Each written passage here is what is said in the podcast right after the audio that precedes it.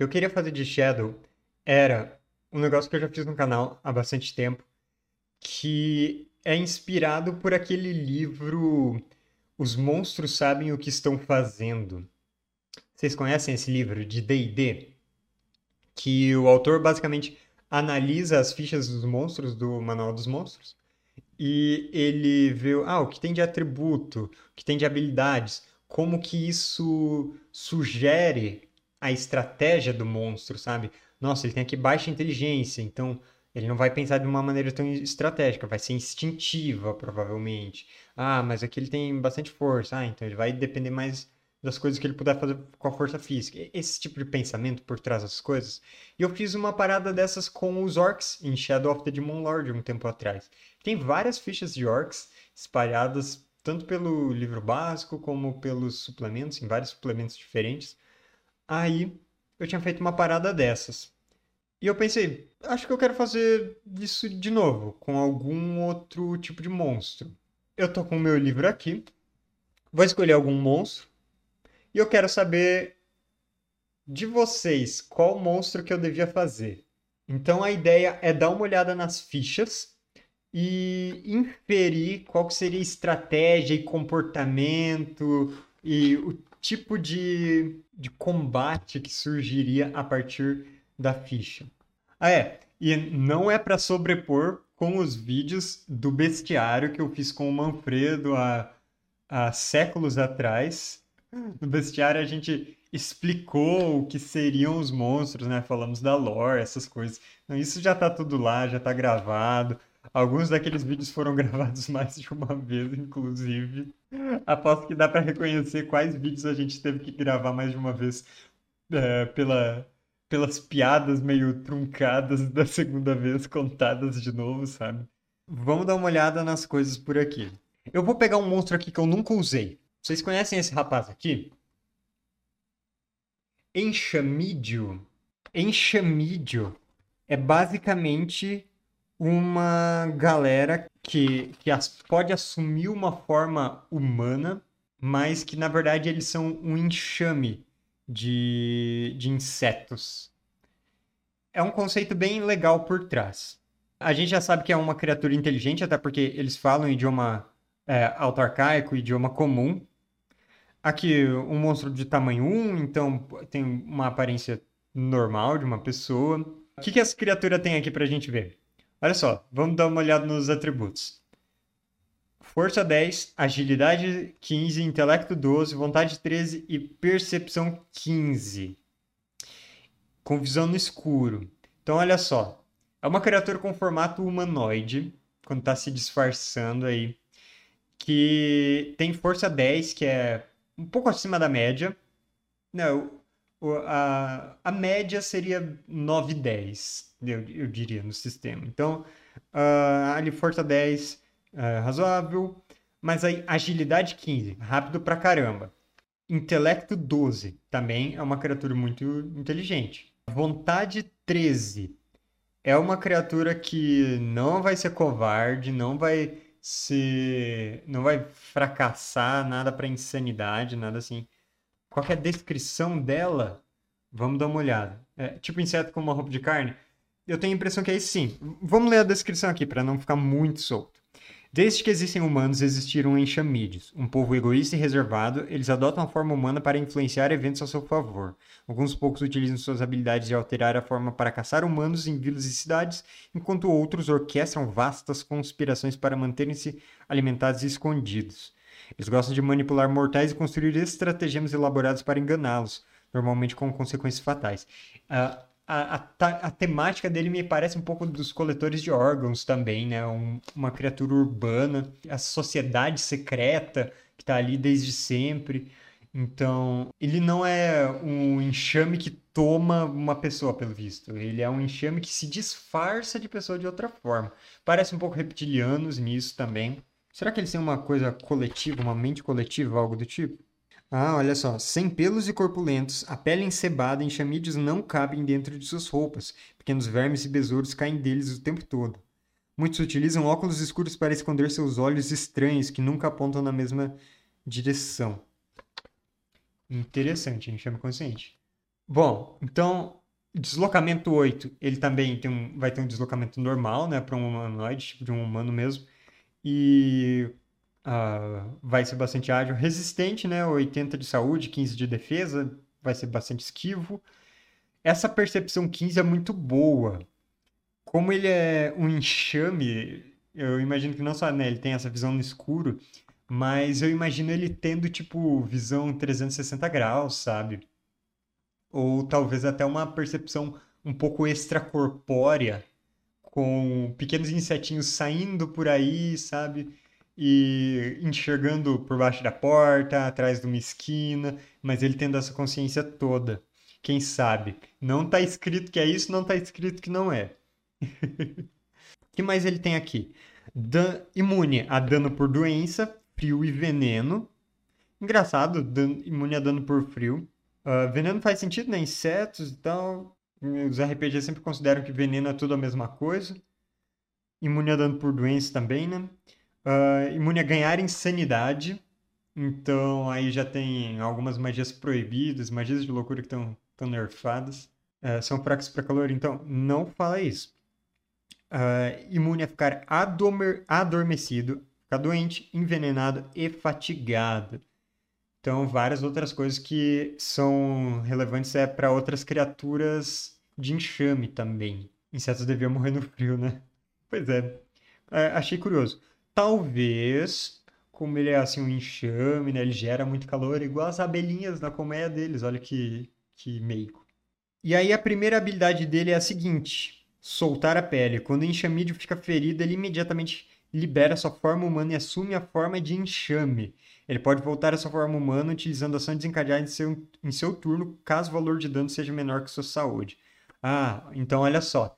Ele involuntariamente, se ficar ferido, ou seja, se cair a metade dos pontos de vida, ele entra nessa forma de enxame de insetos. Então isso é legal é, pode ser a surpresa durante o jogo, né? Estão enfrentando um inimigo que você pode até estar tá usando uma outra ficha, tipo um ataque com, com armas, coisas normais, ou usando magias normal.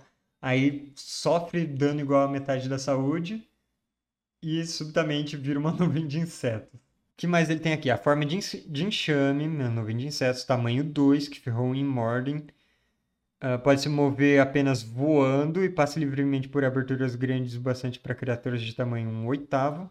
Pode se mover pelo espaço de outras criaturas. Se mover por seu espaço é considerado terreno difícil.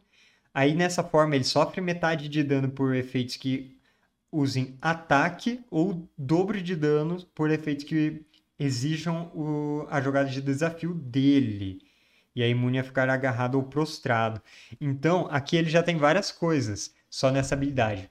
Primeiro, fuga. Foi agarrado, ou foi derrubado, ou está preso numa gaiola, tá algemado, qualquer coisa assim, vira nuvem de insetos e escapa. Né? Alguém fecha a porta, pode escapar por baixo da fresta. Isso pode acontecer. E também, olha só, outra coisa legal. Pode ocupar o espaço de outras criaturas.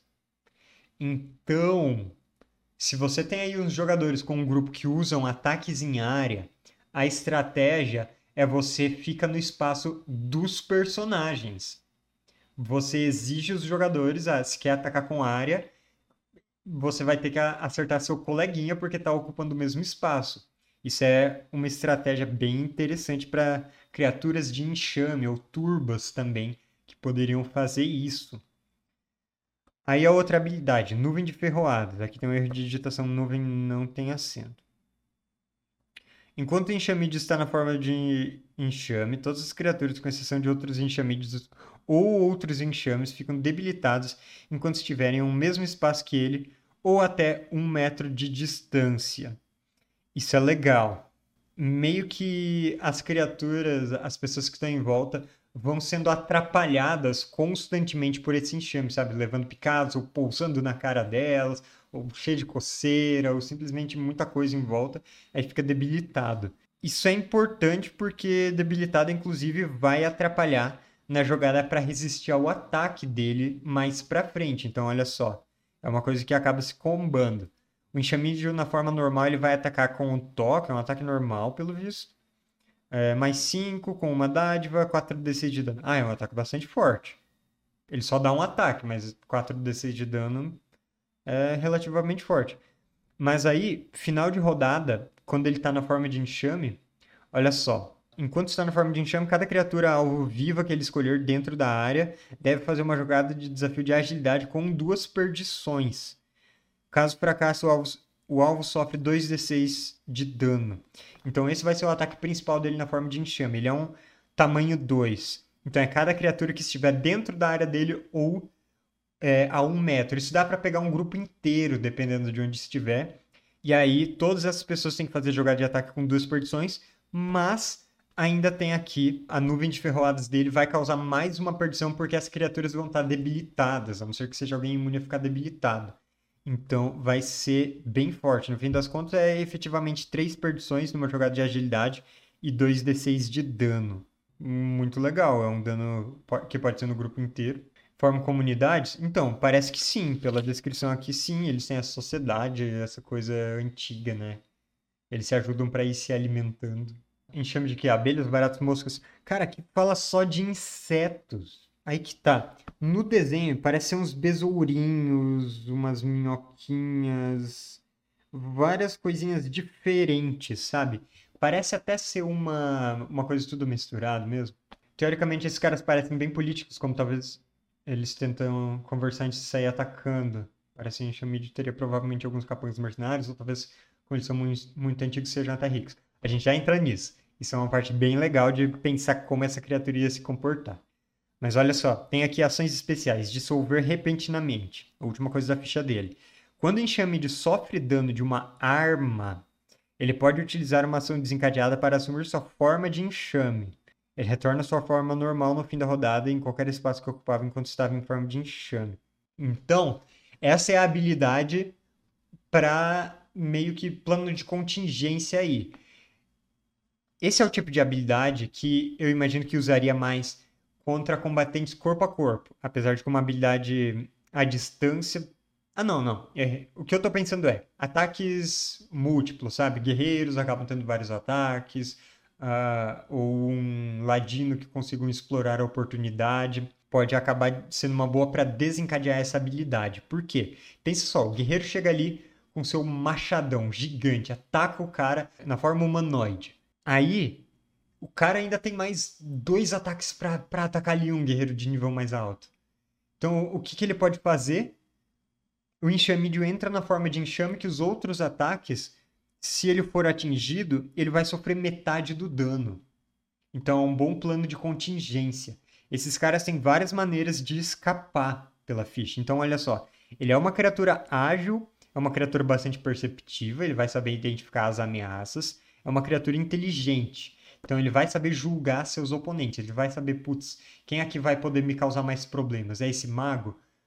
É porque vai me tacar uma magia em área? Putz, eu vou ficar no espaço dele. Esse guerreiro aqui pode dar vários ataques, então levou o primeiro ataque, forma de enxame, e depois ele pode escapar para um lugar onde ele não seja atingido.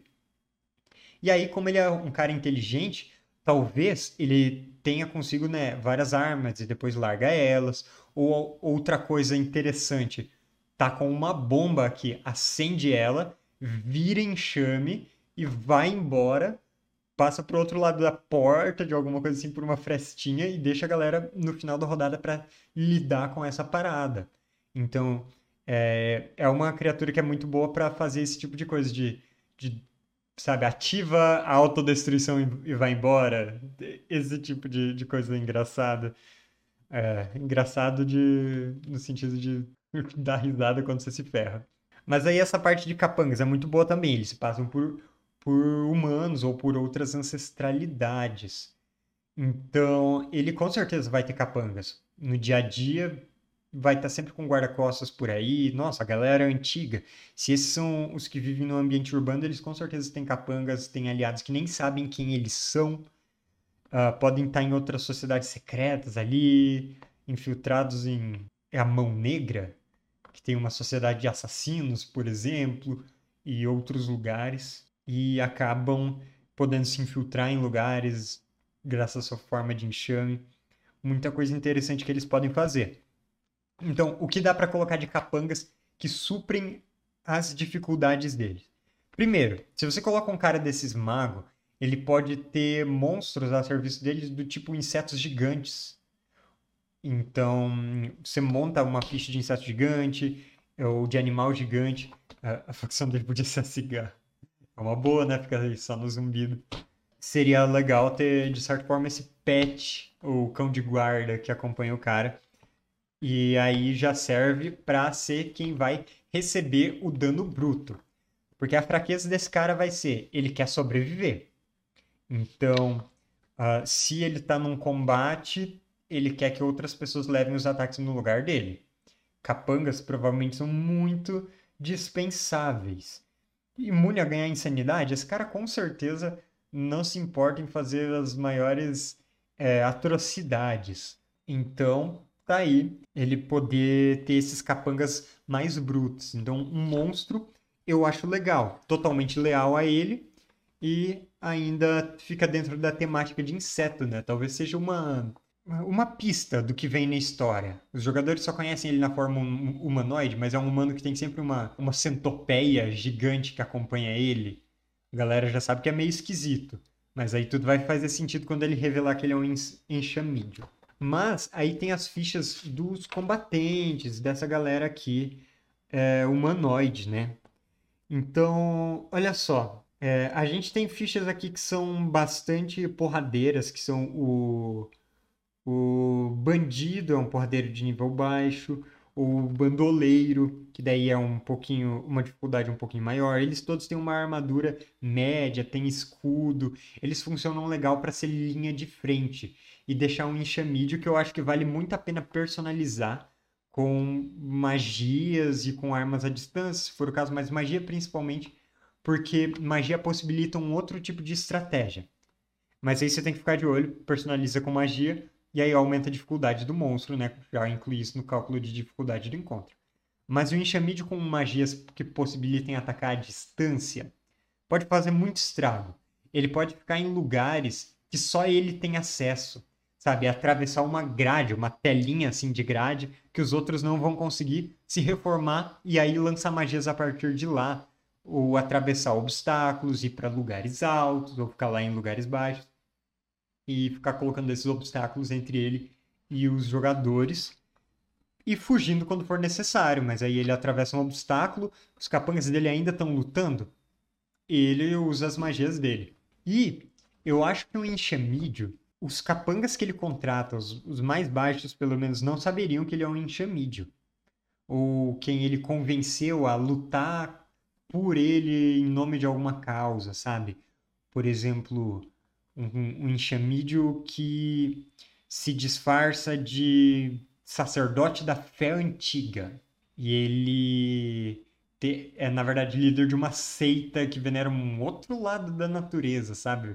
Poderia ter algo nesse sentido. E os seguidores não sabem que ele não é um humano, na verdade. Então, nessa situação, ele usar o enxame poderia estar condicionado a, por exemplo, a galera não tá vendo ele. Então, durante o combate, ele pode ficar fora de vista dos seguidores, usar essa forma de enxame, se mover, fazer o que ele precisa, depois se reformar e não deixar os capangas dele verem isso, se eles estiverem ocupados lutando, pelo menos. Então, isso ficaria muito legal. Aqui, ficha de mercenário também, de veterano, todas essas são ótimos capangas. O que o Enxamid estaria fazendo numa cidade não me parece que no cenário semi-distópico como chat seria difícil ele conseguir se alimentar. Me parece que eles sabem de algo e não compartilham. Será que tem alguma relação com o Demon Lord? Será que é até contra o Demon Lord? Parece que pode haver esse tipo de divergência na sociedade. É, ele dá indício de que existem sociedades diferentes de enxamídeos, né? Algumas podem ser tocadas pela sombra e outras não. Eu quero dar uma olhada aqui no, no PDF que eu tenho de Shadow, porque aí ele já tem uma coisa que o livro básico não tem no PDF revisado, que é o valor de corrupção das criaturas. Vamos ver quanto o enxamídio tem de corrupção? Corrupção 4. Tá, corrupção 4 é um valor grande. Mas vamos ver aqui, comparar com outros. Elfos, mesmo sendo cruéis, não costumam ter nada. Vamos ver outra coisa. É um valor comparável ao dos coletores de órgãos. Larápio de órgãos tem três, ladrão de lágrimas tem quatro. Então eles, pelo menos, são totalmente favoráveis a tipo canibalismo, a fazendas humanas para se alimentar, talvez, né? Em Shadow deve, é, eu acho que combina muito você colocar tipo, ah, do que que eles vão se alimentar? É claro que eles querem se alimentar de gente viva ou algo do tipo, sabe? Ou botar ovos nas pessoas e deixar eles brotarem, as larvas se se formarem, esse tipo de coisa sinistra, para ele ter um valor de corrupção alto assim, pode ser isso. Corrupção alta já, já vai entrar em choque direto com personagens sacerdotes. Uh, é, qual, a, a água benta já é um item que funciona neles. Esse tipo de coisa. Uma guerra de facções também pode ser interessante. Mas com, a ficha básica dele tendo corrupção 4, eu imagino que só se for tipo uma sociedade isolada, sabe? Que mora em, em cavernas que são meio colmeias de enxamídeos, distante de todo mundo. Aí eles não seriam perversos, pelo menos, né? Porque os que vão morar no meio da cidade, que estão conspirando aí no meio da galera, se passando por humanos, eles com certeza têm intenções não muito boas. E aí entra uma outra coisa que eu acho que não está claro aqui. Tá, ele tem forma humana por padrão, ok.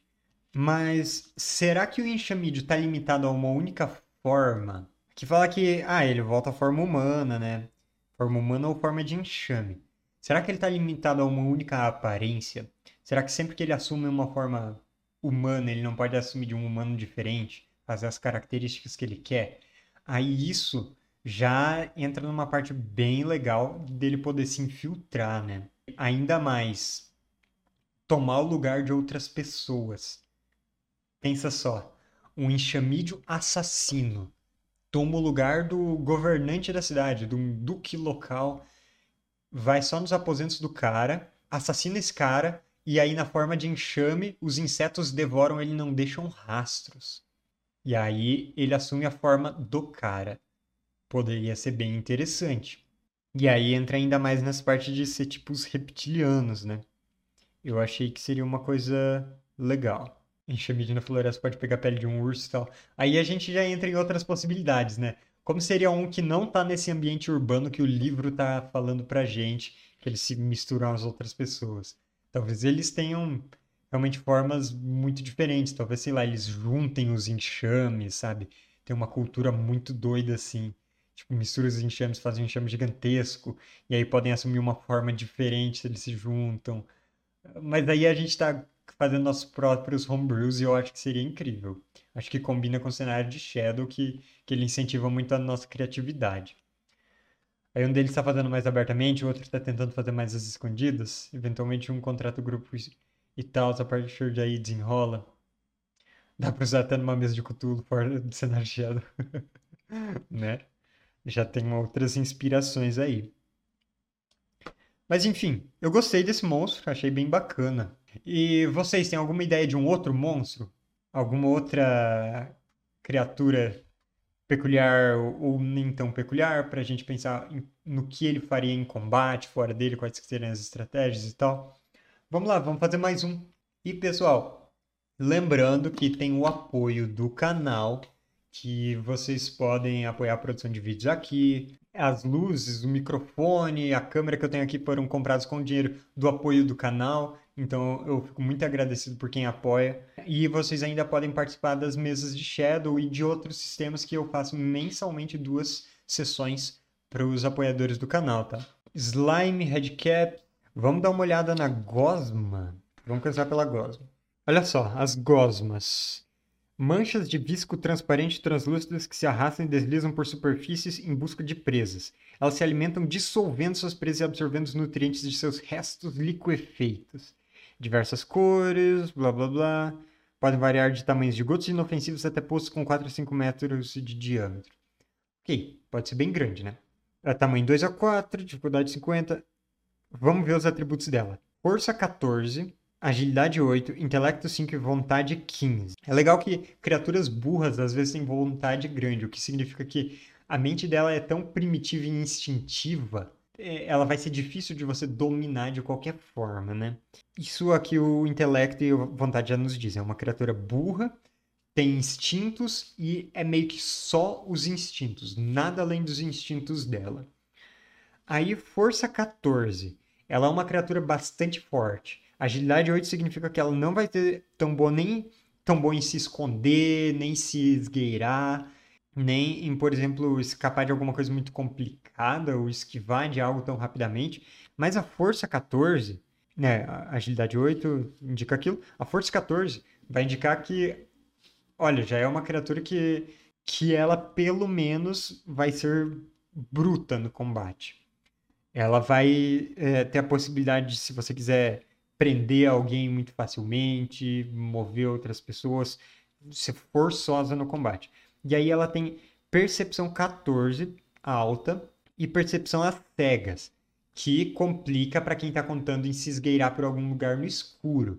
Então, percepção às cegas já vai dar uma capacidade de emboscada interessante. Então, olha só, deslocamento 4, mas é escaladora. Ela pode chegar em lugares improváveis com isso. Imune a dano por ácido, já que ela, ela é uma gosma ácida. É, a ganhar insanidade, justo. E a ficar atordoada, é assustado, cego, encantado, imobilizada, pasma, prostrada, qualquer efeito que altere a forma. Isso daqui já acaba com muita coisa. Provavelmente 90% de magias proibidas, magias de maldição, de encantamento, essas coisas não funcionam nela ela vai ser boa para anular vários tipos de conjurador. O que mais? Vamos dar uma olhada nas características. A morfa. Ela pode se mover livremente através de aberturas largas o bastante para permitir passagem de água. Também pode se mover por espaços ocupados por outras criaturas. Isso torna ela interessante para aparecer através de frestas em paredes, ou túneis estreitinhos, ou, é, por exemplo, por canos e tubulações, coisas desse tipo ou ainda para ser usado em armadilhas. Usar gosma em armadilhas é uma coisa interessante, sabe? Por exemplo, uma armadilha em que é um fosso, que é um fosso camuflado, alguém pisa, cai nesse fosso e lá embaixo cai direto numa gosma. Esse é um clássico. Ou essa gosma que ela pode representar exatamente cubo gelatinoso, tá, gente? Não precisa de nenhuma outra criatura para representar um cubo gelatinoso. É, né? Pode ser translúcida tá camuflada. Ela pode simplesmente, sabe, ter um túnel ali que os jogadores estão atravessando, eles não percebem que estão correndo diretamente para dentro dessa gosma até que ele bata nela e entra assim pela inércia. A origem das gosmas em Shadow, então, ela parece ser uma criatura natural mesmo. Mas, né, eu acho que a falta de descrição delas, de especificação, pode querer dizer que ela é uma criatura sabe, muitas origens diferentes, coisas naturais, coisas formadas pela influência do vazio, produto de magia ou de alquimia, pode ser muita coisa. Ou também, outra coisa que eu pensei é uma armadilha do tipo. Tem pequenos buraquinhos na parede, sabe?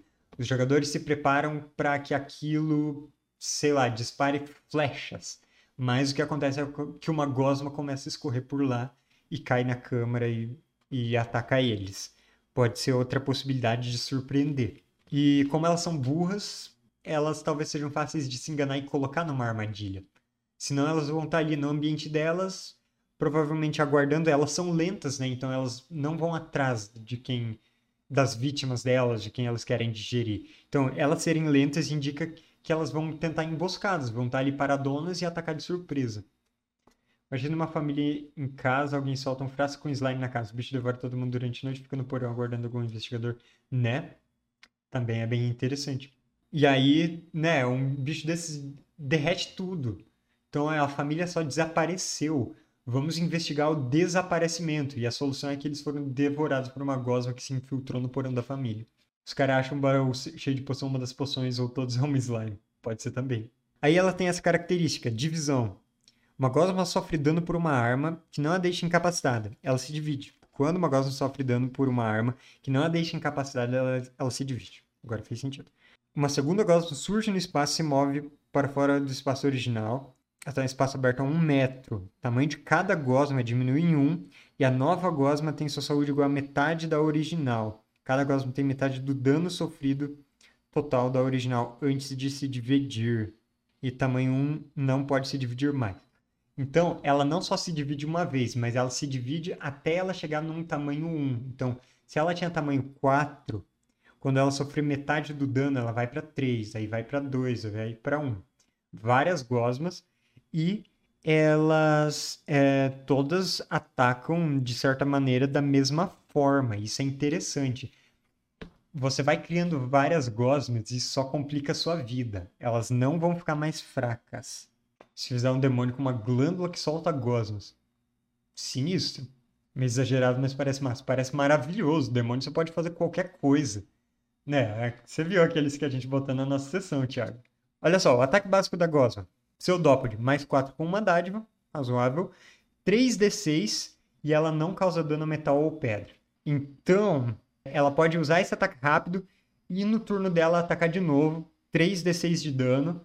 E ela vai dividindo, todas as gosmas vão ter esse ataque rápido e vão ter o ataque com 3d6 de dano, tá? Isso pode tornar a situação séria muito rapidamente. Então, um grupo que que causa bastante dano, é, mas causa dano muito dividido, vai se dar muito mal. Enquanto um grupo que causa dano, bastante dano de uma vez, vai se dar melhor contra uma Gosma. Então, se você quiser. Se você tiver um grupo que, por exemplo, tem pessoas que dão vários ataques, mas ataques fraquinhos, aí isso. É, a Gosma vai complicar bastante a vida das pessoas. Porque vai ter mais possibilidade delas se dividir, ter várias Gosmas e aí elas vão acabar é, sobrepujando o grupo. E ainda tem isso, quando uma criatura fracassa em uma jogada de ataque contra a defesa ou agilidade da gosma, ela pode usar uma ação desencadeada para recuar. E ela ter essa habilidade de iludir para poder recuar é o indício que a gente tem de que ela tem pelo menos um senso de autopreservação. Então, olha só como a habilidade do jogo dá essa, essa ideia pra gente. Quando que ela recuaria? Simplesmente para se afastar de alguém que ela está enfrentando? Olha, eu acho que se ela tiver com bastante vida, se ela ainda nem se dividiu nenhuma vez, talvez ela não recue. Mas sabe quando isso deve ser mais útil? Quando ela estiver dividida em várias formas. Tipo, quatro gosmas diferentes. E aí essas gosmas pequenininhas e fraquinhas, elas vão sendo atacadas. Ou aí o instinto de autopreservação dela entra em jogo e aí ela começa a recuar e se espremer para lugares onde ela não pode ser atacada. Ela sempre vai recuar para esses lugares, né? Ela é amorfa, então para festas, para rachaduras, para dentro de containers e você, sendo Shadow, você pode fazer coisas sinistras.